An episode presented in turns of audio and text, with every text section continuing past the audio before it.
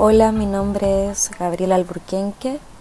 Pronto voy a publicar mi novela Aviso de Demolición por los libros de la mujer rota y les voy a leer fragmentos de algo en lo que estoy trabajando desde hace tiempo, eh, algo que hace un par de años ya partió como un cuento, em, pero ahora está tomando otras formas.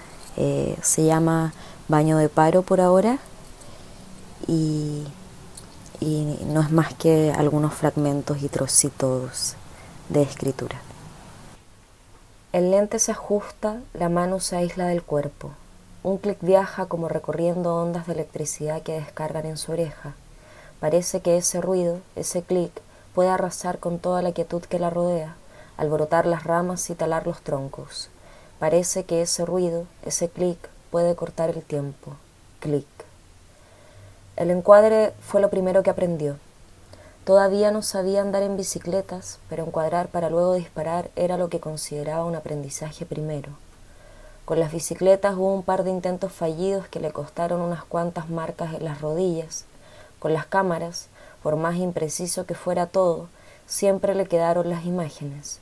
Clic. Un ruido desde el centro hacia afuera.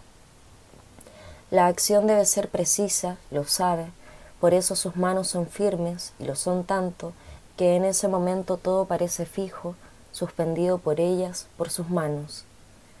Está parada en el laboratorio de fotografía que construyó como un santuario para sí misma. Atrás quedaron los bosques, las raíces y los animales. Da vuelta el papel en la fuente y lo deja reposar otro rato para que la imagen se haga. Se le ocurre que la quietud del proceso es lo que le gusta, aunque en realidad busca argumentos y se cuenta cuentos para olvidar lo que fue asfixiar un tiempo, construir el laboratorio de fotografía. Ese cuello y ese tiempo, un cuello abierto, extendido, cuya longitud podría ser medida en pulgadas, contada en exposiciones. Es mío, piensa, este cuello es mío, mientras los pulgares se las arreglan en subir y bajar con la necesidad de una caricia, un perdón, algo, algo capaz de darle abrigo a ese cuerpo que detiene su tiempo ahí, bajo el nudo de sus dedos, ahí, en ese instante preciso. Es mío, mientras sube y baja en el otro cuerpo, mientras el meneo de sus caderas le promete más placer, mientras esto no se ha terminado porque yo no he terminado, y si no he terminado yo, entonces nadie termina. En principio se mueve con todas sus fuerzas, a pesar de que su cuerpo le reclama, le exige descanso. La renuncia, imposible, se vuelve y la mira a los ojos, la mira, la mira a los ojos, la mira, la mira a los ojos, hasta que el aleteo cesa. Se habían conocido en una de las visitas de la nueva al santuario. Eso decía la gente, al menos, y era lo que ellas también contaban. La Noe se había interesado en la fauna nacional una mañana, así que en esas andaba cuando la conoció, queriendo saber más, haciéndose cargo de sus intereses, recorriendo el santuario a la naturaleza de su ciudad natal. Daniela, por su parte, trabajaba como voluntaria ahí desde que había llegado a la región migrando de Mendoza, pero, sobre todo, de lo que era su vida allá.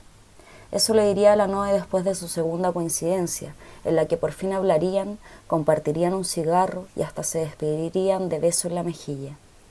A Daniela le gustaba fumar, los animales y quería ser fotógrafa, así que el puro hecho de estar ahí le servía de práctica para algo más en su vida.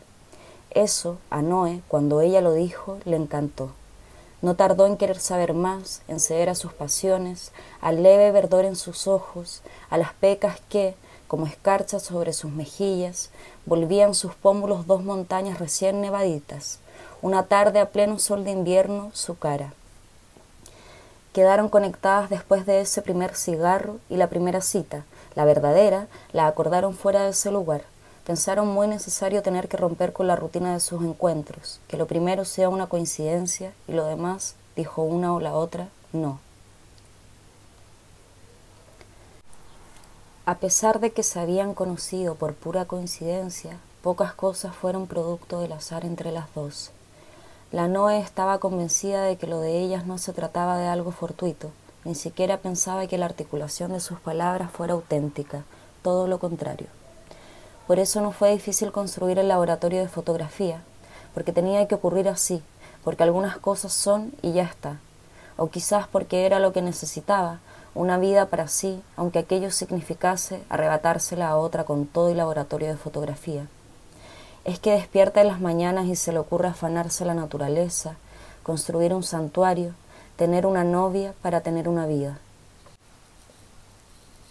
Bueno, el disparador de escritura que les quiero dejar es la, el encargo de, que escriban algo hoy en, el tiempo que, estimen conveniente y, y que bueno, a eso le puedan dar el reposo de un mes de escritura, lo cierren entonces y lo vuelvan a trabajar pasado ya un mes y vean qué, qué ocurre ahí.